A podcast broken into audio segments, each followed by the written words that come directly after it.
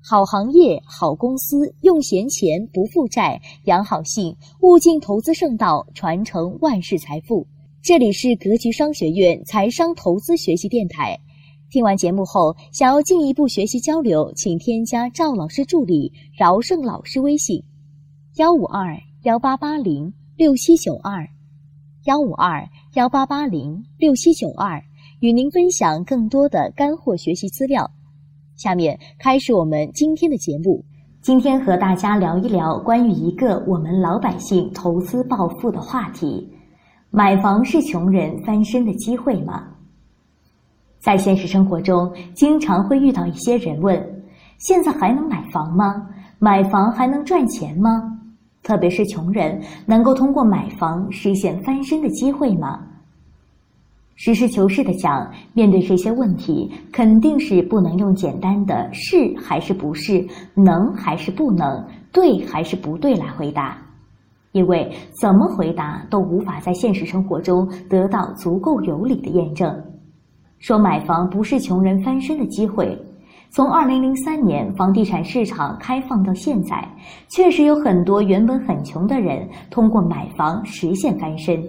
他们咬紧牙关买了好几套房，尤其是在房价上涨更快的一二线城市，更是出现了大翻身的现象。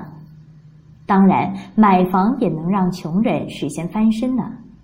但是仔细想想，又有多少人是穷人通过买房实现翻身的呢？他们的翻身与有钱人、有权人相比，又翻得多大呢？显然很难称得上是翻身。而只是省钱，或者说让手中的钱保值增值了。对绝大多数的穷人来说，越穷越想买房子，并不是真的想以此来翻身。一套房子是不可能获得翻身机会的，而越是穷的人，也越不可能买多套房子。如果有实力买多套房子的，就早就不是穷人了。所以买房子主要有三大原因。一是穷怕了，不希望自己的子女也像自己那样，从父母那里得不到任何的资产，尤其是房产，所以想尽一切办法也要给买上一套房子留给子女，也算是对子女一个交代。第二是怕在别人面前丢面子，中国人十分讲究面子。如果能够给子女留下一套房产，在别人，尤其是亲朋好友之间，也是很长面子的；否则就是很丢面子。所以，买房成了绝大多数中国人追求的目标，也就是成了穷人追求的目标。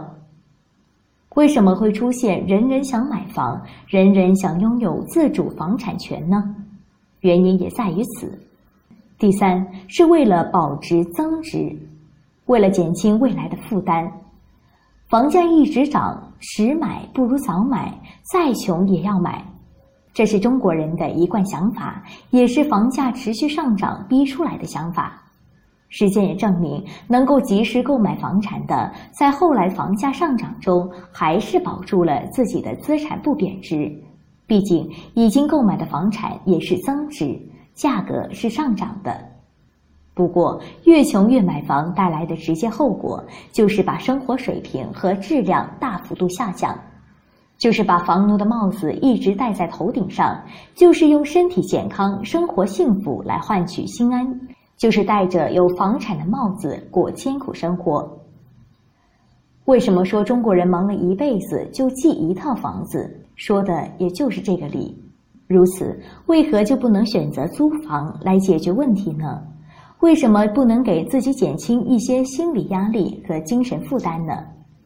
对于绝大多数家庭经济条件不佳的居民，也就是我们俗称的穷人来说，买房真的无法让自己翻身的。翻身还是要靠劳动、靠创业，同时还要靠运气和机会。当然，对于那些无胆英雄来说，通过疯狂的买房，可能都实现了翻身。但对于绝大多数这安逸生活的人来说，既没有这个胆，也没有这样的翻身机会。机会还是在劳动和努力方面，在对生活的满足和知足。更重要的还要培养好子女，让他们有一个好的成长环境，有一个好的学习条件。为了买房，把子女好的学习环境都浪费掉了，那是房产所无法弥补的。好了，今天的课程就到这里。听完课程，您还想继续学习更多的内容？想和我们的投资群友互动交流，可以添加饶胜老师微信：幺五二幺八八零六七九二，幺五二幺八八零六七九二。饶老师与您分享干货视频课件。我们的节目在每天早上六点更新，欢迎大家订阅。与您下期节目再见。